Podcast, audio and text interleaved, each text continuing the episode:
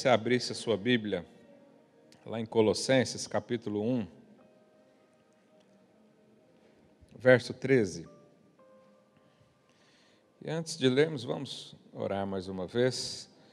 Senhor, obrigado por esse dia, obrigado porque o Senhor já liberou a palavra e o teu Espírito opera em nós. Nós abrimos o nosso coração, abrimos os nossos ouvidos para ouvir a tua palavra, para receber do maná dos céus, para ser fortalecidos nessa manhã, em nome do Senhor Jesus. Que haja revelação, que haja vida, que haja alegria e graça em nome de Jesus. Aleluia.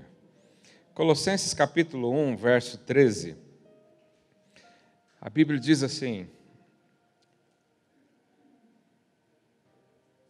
Essa versão, coloca a versão RA, por favor. Ele nos libertou do império das trevas e nos transportou para o reino do Filho do seu amor. O Senhor Jesus nos resgatou. Sabe que esse é um dos principais sentimentos da nova vida?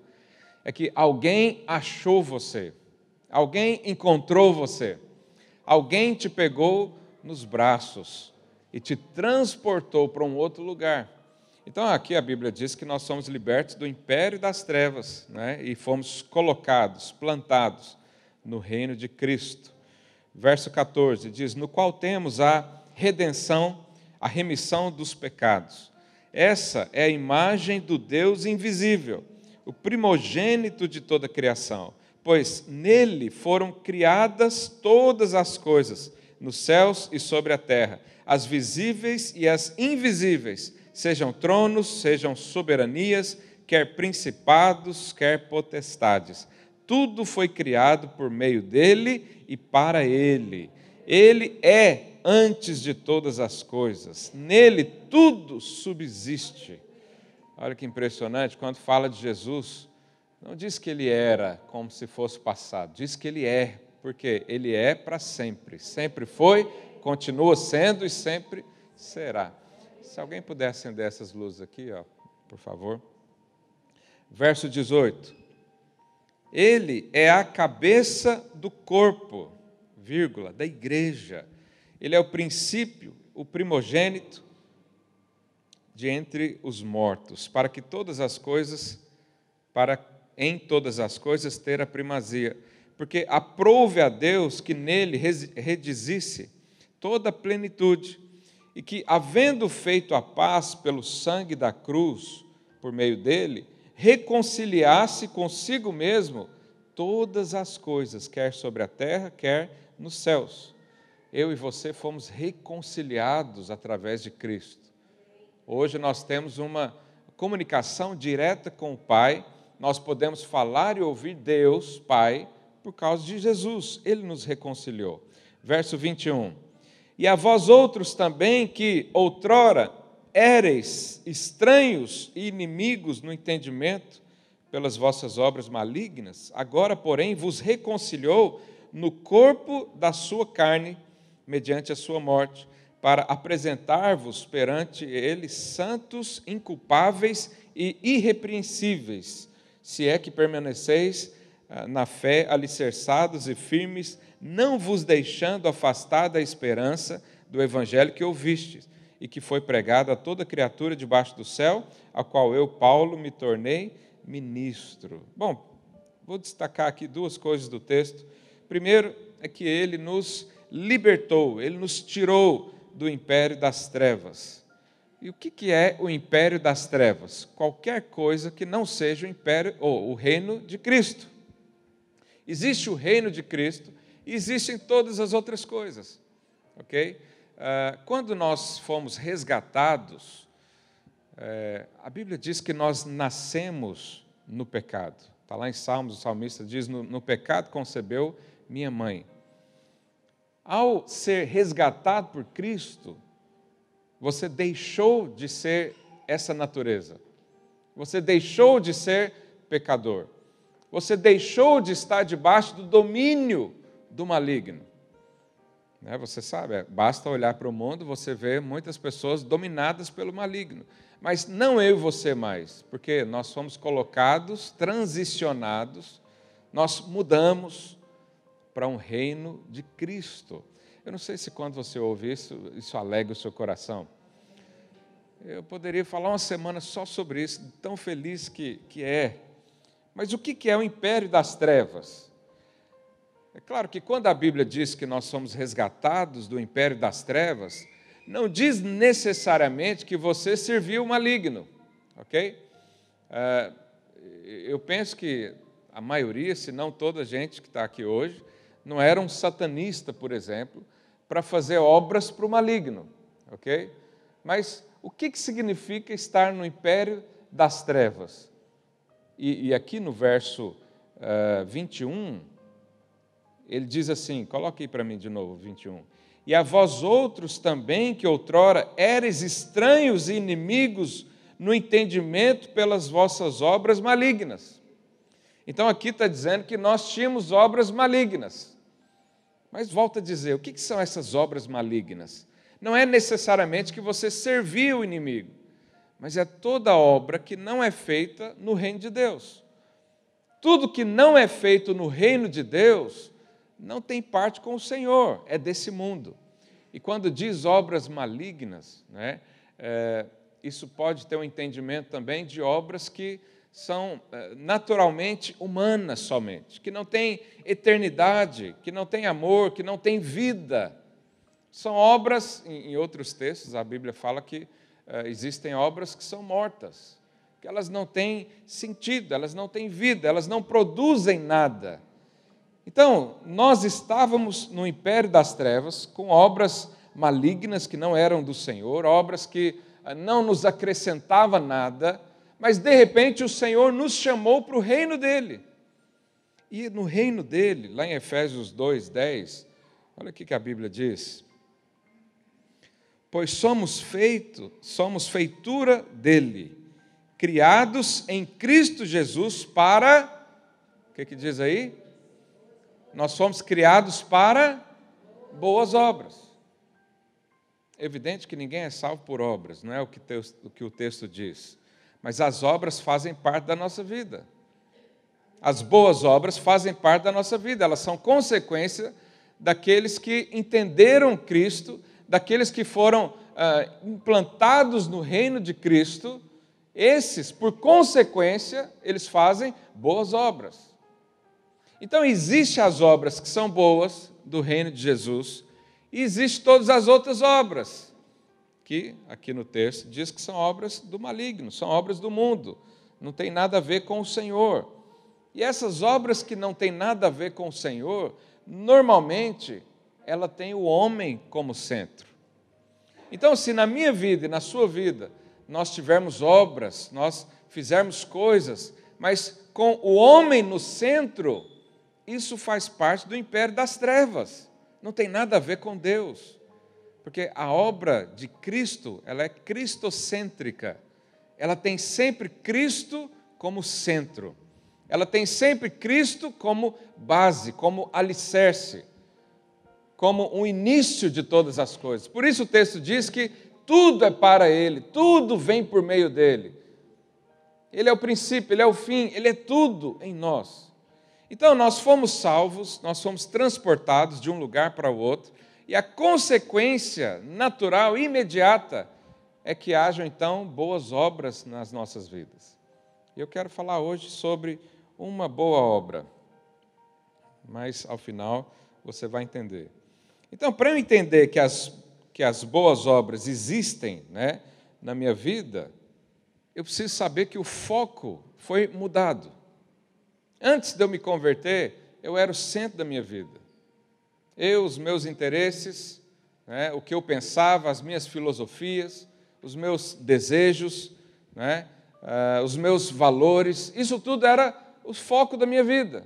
E eu buscava isso, e eu tudo que fazia era convergido para isso, todas as obras era para isso, mas de repente o Senhor mostrou uma outra visão para nós. E nós então nos convertemos. Nós estávamos com foco para um lado e nos convertemos. E aí Cristo passou a ser o centro da sua vida. Quantos aconteceram isso? Antes eu buscava tudo para mim. Eu vivia em função de mim. Eu vivia em função do, do velho homem, do eu, das minhas prerrogativas, dos meus sonhos, dos meus desejos. Mas de repente eu me converti ao Senhor. E Ele me mostrou coisas infinitamente superiores. Ele me mostrou um propósito diferente, que no império das trevas não há, mas no reino de Cristo, sim, existe um propósito, existe uma vida, existe uma carreira a ser cumprida. E quando nós olhamos para Cristo e colocamos Ele como foco, então as obras serão boas. Quantos creem nisso?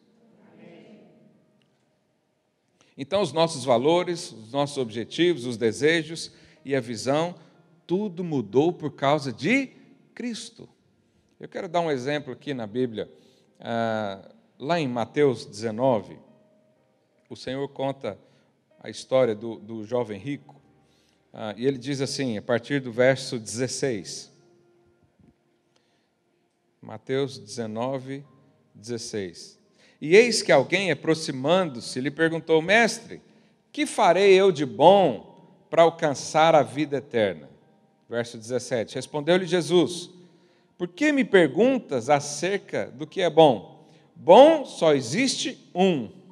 Se queres, porém, entrar na vida, guarda os mandamentos.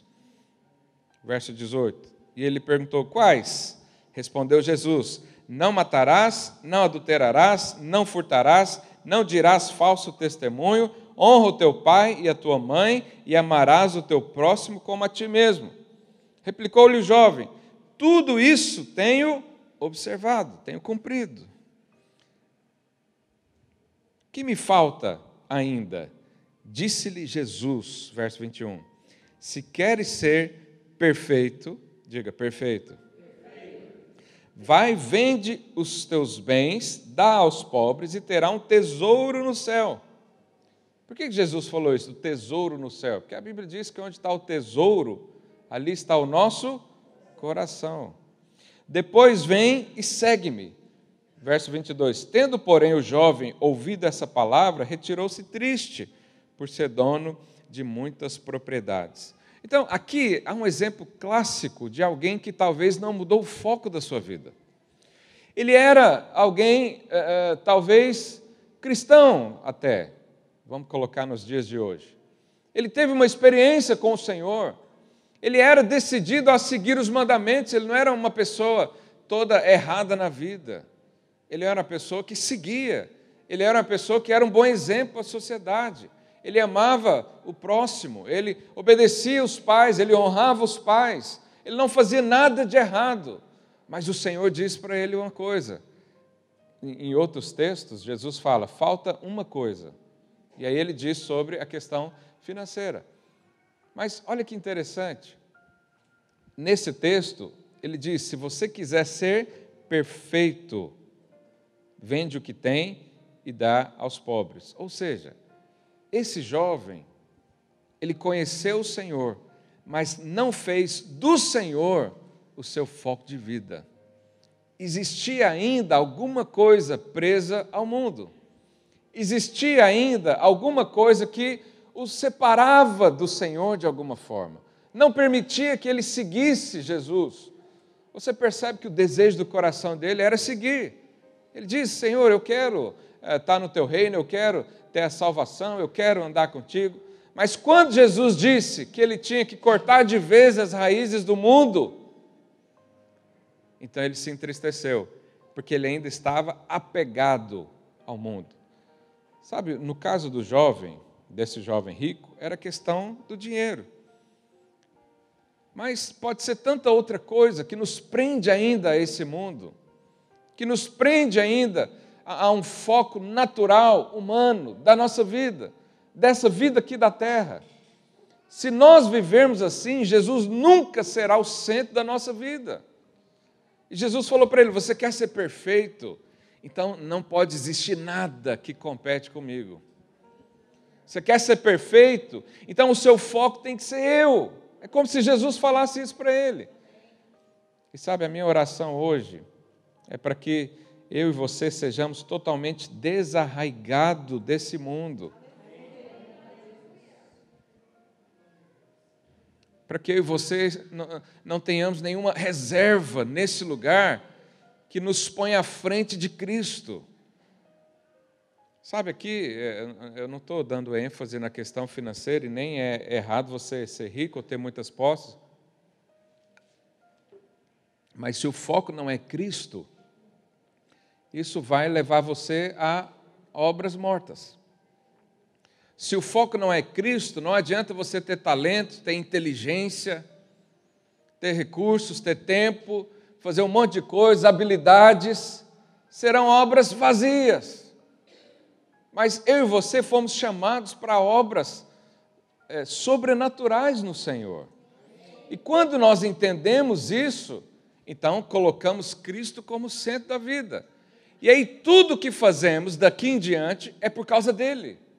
Ou é por causa dele, ou é para ele, ou vem dele. O propósito vem dele, a vida vem dele. Os porquês é para ele. O meu tempo é para ele, o meu recurso é para ele. A minha família é para ele. Isso é colocar Cristo no centro. Sabe, até nesse texto aqui, uh, mais à frente, lá no, no verso 27, Pedro perguntou a Jesus.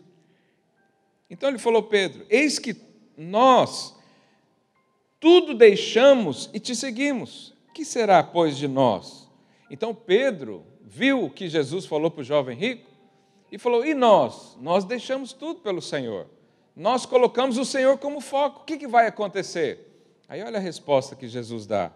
Jesus lhes respondeu: Em verdade vos digo que vós, os que me seguistes, quando na regeneração o Filho do Homem se assentar no trono da sua glória, também vós assentareis em doze tronos para julgar as doze tribos de Israel. Ou seja, Jesus falou para ele: se você deixou tudo para me seguir, se você não colocou nada entre eu e você, você vai reinar junto comigo.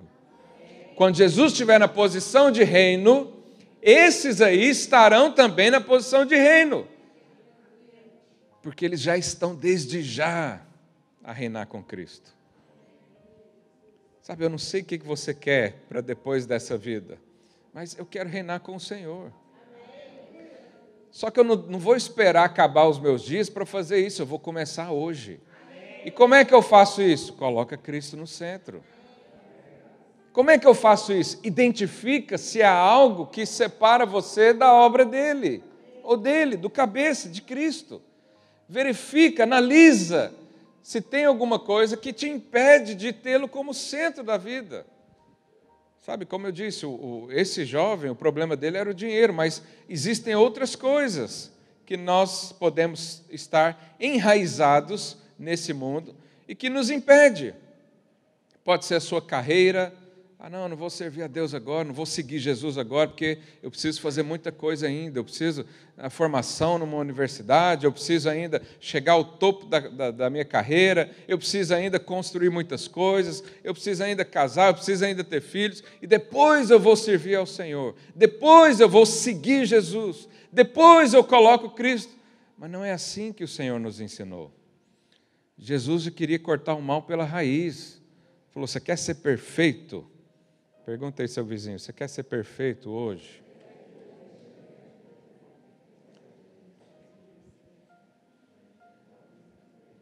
Então, o que, que são as. Ah, ele ainda diz, verso 29, aqui de Mateus 19: E todo aquele que tiver deixado casas, ou irmãos, ou irmãs, ou pai, ou mãe, ou mulher, ou filhos, ou campos, por causa do meu nome, receberá muitas vezes mais e herdará a vida eterna. Esse deixará não é, é abandono, não é irresponsabilidade. Aqui, deixar é no sentido de ser enviado. Você pode ser enviado, né? Então, quando eu fui enviado para Portugal, deixei lá a minha família, os campos, eu não tinha muitos campos, né? Deixei tudo. Cheguei aqui, fui enviado. Mas você sabe, as boas obras são quando o nosso tempo serve a Deus, quando o nosso recurso serve a Deus, quando a nossa família serve a Deus, quando nós procuramos é, não apenas ser boas pessoas ou bons cidadãos, porque o jovem rico era um bom cidadão, era uma boa pessoa. Ele com certeza pagava a segurança social em dia, pagava as finanças, não tinha problema com ninguém, porque ele disse: Jesus, eu já faço isso. Mas o Senhor achou uma coisa que ainda segurava. Oh, você ainda está muito envolvido com esse mundo. Lá em Colossenses 3, verso 1, fala: Se você foi ressuscitado com Cristo, busque as coisas lá do alto, onde Cristo vive. Então, o que que Cristo faz hoje? O que que Cristo vive hoje? O que que ele pensa? O que que ele nos direciona? Isso tem que ser o centro da nossa vida. Obrigado por esse amém caloroso. Antes de Cristo, você tinha sim uma preocupação, por exemplo, com a sua família natural. Mas agora o seu coração se dilatou e você se preocupa também com a família espiritual. Antes o seu recurso servia para sustentar você e sua casa. E não tem nada mais honesto do que isso. Isso está corretíssimo. Mas agora o seu recurso, além de sustentar a sua casa natural, sustenta também outras. Isso são as boas obras. Isso é quando alguém coloca o foco em Jesus. Porque as boas obras em Cristo significa tão somente estabelecer o reino dele.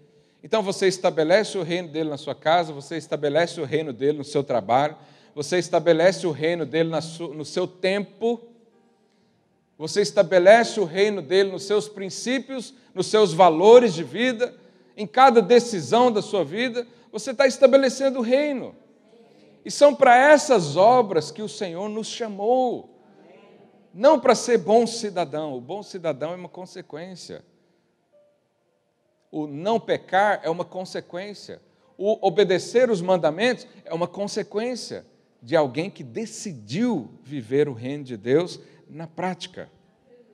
Então, qualquer obra que não seja o estabelecimento do reino, ela é morta. Nós éramos assim, a Bíblia diz. Nós vivíamos para nós mesmos. Né? Lá em Colossenses 1,13. Ele nos libertou do império das trevas. Ou seja, ele nos tirou as amarras, ele nos tirou tudo que nos prendia. Esse jovem rico ali, ele estava preso ao dinheiro. Mas Jesus falou: você já está preso, então decide largar de vez e segue-me. E ele não quis, ele continuou sendo preso.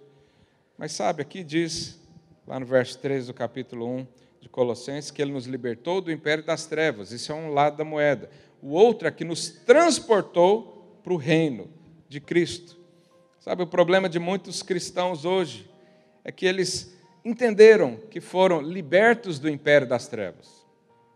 Eles entenderam que foram salvos, perdoados e justificados, mas não entendeu ainda que eles foram inseridos num outro reino. A pior coisa é você ficar no meio termo, no, no limbo. Eu fui liberto do mundo e fui colocado para reinar com Cristo. Mas tem gente que foi liberta do mundo, mas também não reina com Cristo. Eles estão perdidos. Você já viu algum cristão perdido por aí? Não, é, é só, só eu que vejo às vezes. Ele entendeu que saiu do império das trevas, mas não entendeu ainda que foi inserido num reino. Não entendeu ainda que o Senhor chamou ele para uma obra. Não entendeu ainda que o Senhor o chamou para trabalhar. Eles ainda estão é, ociosos. É, depois você vai ler, depois disso tem uma parábola do, do, dos trabalhadores da vinha quando o Senhor vê trabalhadores ociosos. Então Deus, Jesus ali viu trabalhadores ociosos e chamou para trabalhar o tempo todo. De manhã chamou, na hora do almoço chamou, no início da tarde chamou, no final da tarde chamou também. Ou seja, o Senhor te chama para as boas obras, o Senhor te chama para trabalhar com Ele, o Senhor te chama para começar a reinar. E Ele diz: esses que reinarem hoje vão reinar eternamente comigo. Sabe, nós somos uma igreja de vencedores. Nosso encargo é de ficar uma igreja de vencedores, onde cada membro é um ministro, onde cada membro entendeu que ele foi liberto de um lugar, de um sistema maligno, que nos fazia olhar só para nós mesmos, que nos fazia desejar só coisas dessa vida, só coisas naturais, e nos levou ao reino. No reino de Deus nós podemos ver coisas espirituais, nós podemos sonhar com coisas muito mais elevadas, porque o Senhor é que está à frente, o Senhor é que é o foco de toda essa vida. Então, quando nós entendemos isso, nós começamos a valorizar coisas na nossa vida. E eu quero falar de boas obras. Esse mês de junho eu tirei para falar de um assunto, julho, né? De um assunto específico que é sobre unidade do corpo. Aqui no texto diz que Jesus é o cabeça do corpo. E diz que o corpo é a igreja. Somos nós aqui. E você sabe, eu estava meditando nisso ontem. Talvez a obra mais importante que eu e você podemos fazer é estar em unidade uns com os outros. Porque essa é a essência de Deus a essência de Deus, que é um ser por natureza triuno, o Pai, o Filho, o Espírito Santo, a essência é unidade. Sabe, então, as boas obras começam aí. Começam quando eu entendo que eu fui inserido num corpo, que eu fui inserido num lugar, inserido num, numa função. E na prática, inserido numa igreja local.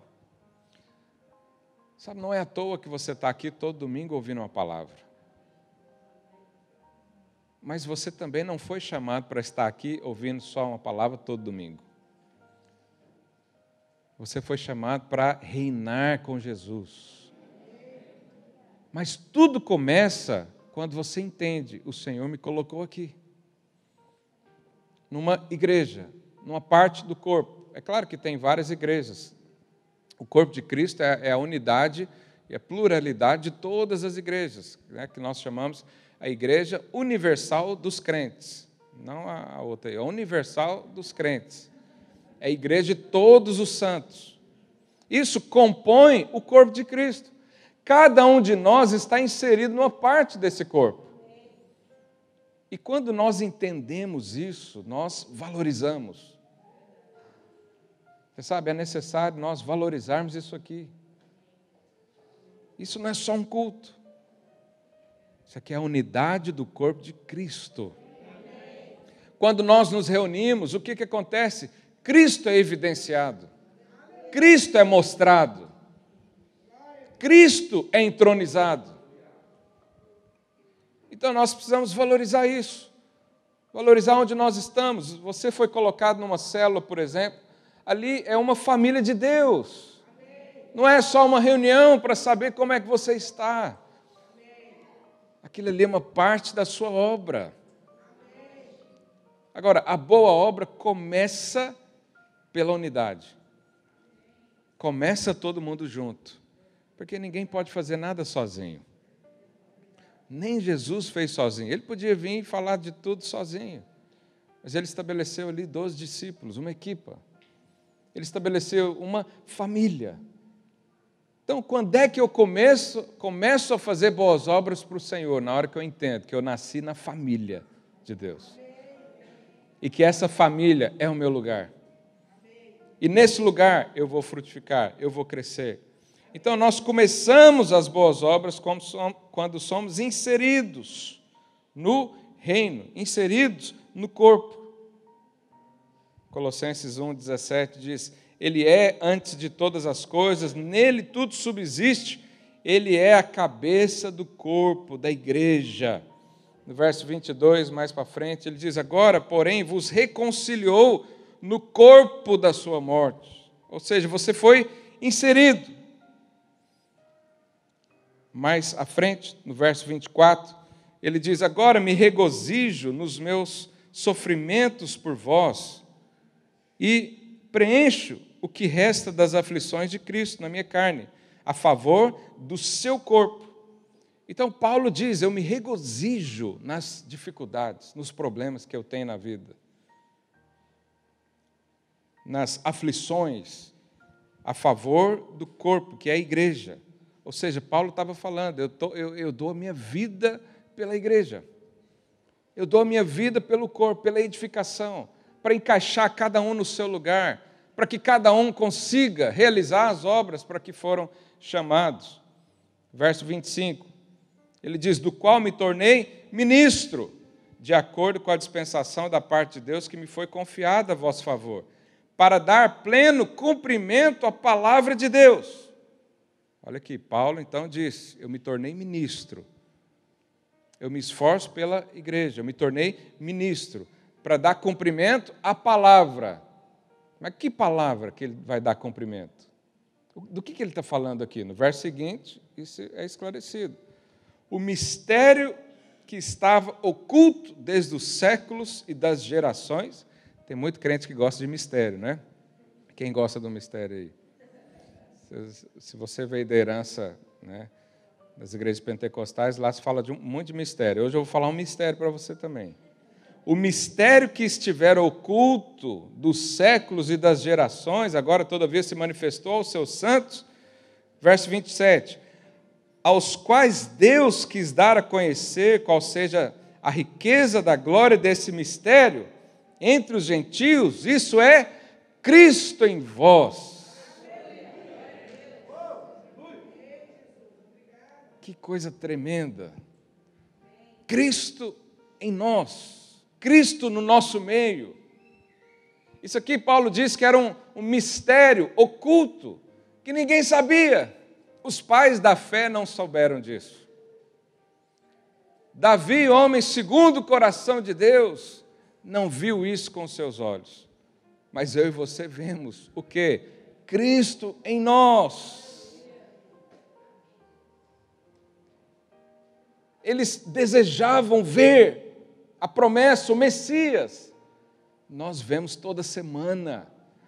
Aonde, pastor? Na igreja, nas pessoas, na unidade, na comunhão, no partir do pão de casa em casa, na singeleza de coração, na oração, nos encontros, nas células, nas reuniões do discipulado. Esse é o mistério que estava oculto, foi revelado, ou seja, Cristo está no meio de vós. E aí Paulo diz: Eu me tornei ministro disso, eu vou ensinar isso. Cada vez que nos ajuntamos, nós revelamos e expressamos Cristo. Cada vez que uh, nos reunimos para falar dele, o mundo recebe mais do Senhor, recebe mais desse mistério. E Cristo é mais revelado. Sabe, há um poder enorme em reuniões como essa há um poder enorme na reunião lá na sua casa, na sua cela. Há um poder liberado. Cristo está sendo entronizado ali. E é assim que começa: as boas obras estão aqui, o propósito está aqui, a vida está aqui, o prazer de servir a Deus está aqui. Volto a dizer: se você for servir a Deus sozinho, lá em cima do monte, meditando nas sábias sabedorias dos escritos antigos e dos provérbios cheios de mistério, não vai ter vida. Porque a vida está aqui revelada em Jesus. A vida está nele, tudo é por causa dele. Então, quando nos reunimos assim, a vida é liberada. A alegria toma conta de nós. O suporte, o amor entre as pessoas nos sustentam. Sabe, às vezes você chegou aqui eu não sei como você chegou, mas às vezes só de você receber um abraço de um irmão, você já é curado. Só de você dar um bom dia, só de você falar a graça e a paz sobre você, a vida é liberada. Então isso aqui não é um simples culto, isso aqui é o Jesus sendo mostrado. É Cristo sendo pulverizado nessa cidade, nesse país, nessas nações. É Cristo. Se você quer mostrar Cristo, mostre a unidade de Cristo. Se você quer mostrar Cristo, mostre o corpo dele. Porque onde está o corpo, ali está o cabeça também. Verso 28, Paulo diz: O qual nós anunciamos, advertindo a todo homem, ensinando a todo homem toda sabedoria, a fim de que apresentemos todo homem perfeito em Cristo. Agora, como é que a gente apresenta um homem perfeito em Cristo? Aqui ele diz, advertindo, ensinando, dando sabedoria. Em Cristo. Verso 29. Para isso é que eu também me fadigo, esforçando-me o mais possível, segundo a sua eficácia que opera eficientemente em mim. Então Paulo diz: Eu fadigo, eu trabalho muito para que você seja um homem perfeito como Cristo. Sabe, essa é a boa obra que nós temos para mostrar. Todo o resto será consequência disso. A boa obra tem a ver com a igreja, com a edificação de igreja. A boa obra tem a ver com o ensinamento da unidade, de nós estamos juntos para viver Cristo. Nós estamos juntos para expressar Cristo. Nós estamos juntos para que Cristo seja né, o centro, mas também seja o meio pelo qual fazemos tudo. Se não for assim, é obra morta. Então, edificar uns aos outros é boa obra, servir uns aos outros é boa obra, viver uns para com os outros é boa obra. Se você não vive para um desses irmãos aqui, provavelmente as suas obras são mortas, são vazias, porque é tudo para você mesmo. Mas quando você pode falar como Paulo, olha, eu estou cansado aqui de servir o Marcelo, mas o Senhor me chamou para isso. Eu estou fadigado, eu trabalho todo dia, o dia todo, não é? E à noite ainda tem lá uma célula, estou fadigado. Pois é, é ali que Cristo é demonstrado. É ali que coisas poderosas acontecem.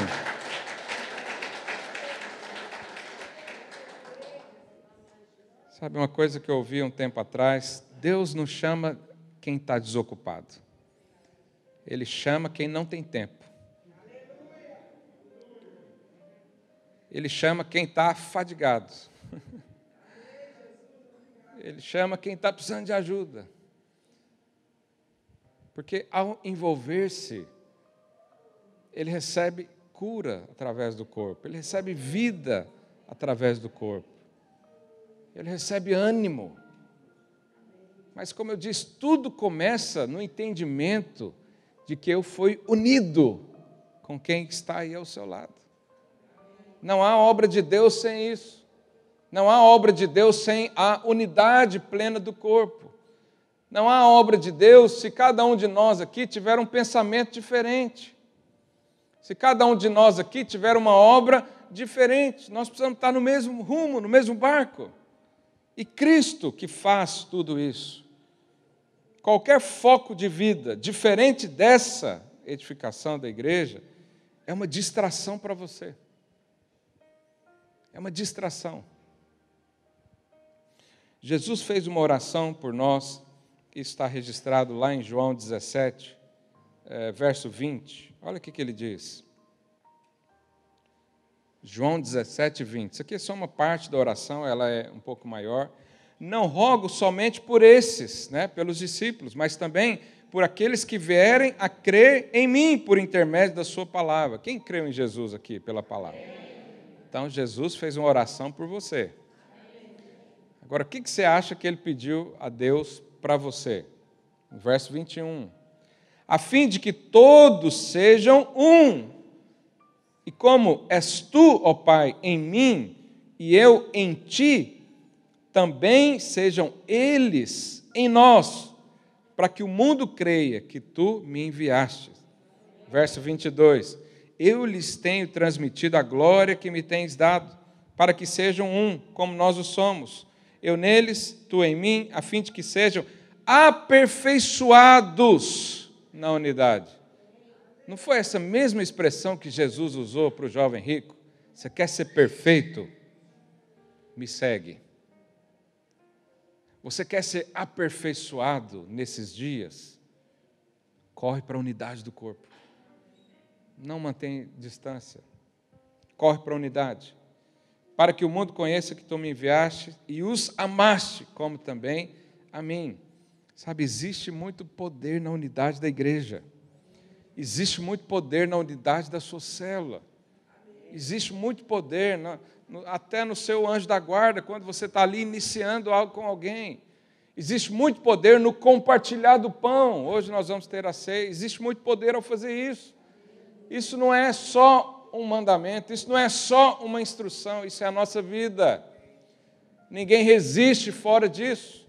Ninguém vive fora do corpo, não há vida fora do corpo, não há propósito fora do corpo. Você sabe que a igreja que mais cresce no mundo é a igreja dos desigrejados. Sabe aquela pessoa se converteu, mas ela não envolve em lugar nenhum. Ela não está fixa em nada. Ela se converteu e ela diz: Eu sirvo a Cristo. Ou seja, Jesus é o líder dela, Jesus é o discipulador dela, Jesus é o líder de célula dela. Mas é interessante que Jesus não escolheu assim. Ele escolheu pessoas imperfeitas, como eu e você, para andar umas com as outras e serem aperfeiçoadas. Pastor, como é que eu posso ser aperfeiçoado com alguém que é imperfeito como eu?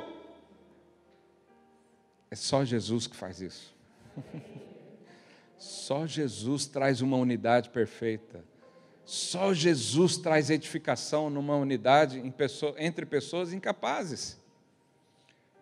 Mas Ele quer fazer isso. A boa notícia é essa: Ele quer isso para nós. Ele quer mostrar que Ele veio ao mundo. Como? Através de mim e de você. Quando nós nos unimos e falamos o nome dEle, declaramos a vida dEle, recebemos da parte dEle, então o mundo saberá que Ele realmente existiu. Quando as pessoas entrarem aqui nesse salão, eles vão ver uma unidade tão grande que eles dizem: Isso aqui não tem lado nenhum. Você não vê pessoas se unindo por causa de amor.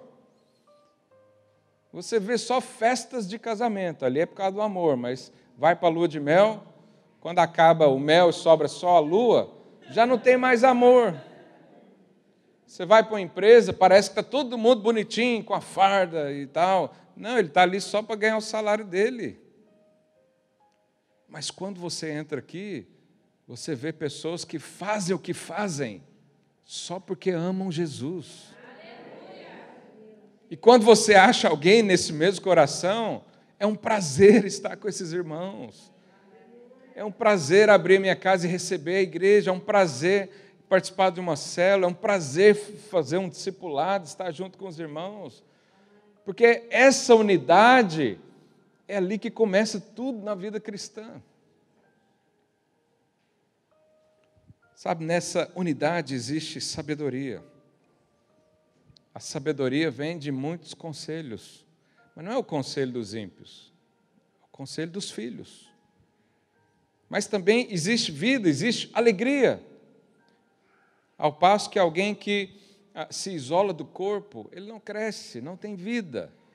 Imagina que você pega uma criança aqui e, e desculpa o exemplo, mas imagina que o dedo dela é cortado e você guarda o dedinho lá no congelador. Ela vai crescer, o corpo todo cresce, mas aquele dedinho nunca vai crescer, porque não está ligado no corpo, não está na função que deveria ser. Sabe, a vida cristã começa aí na unidade. Você sabe, a ceia demonstra muita unidade.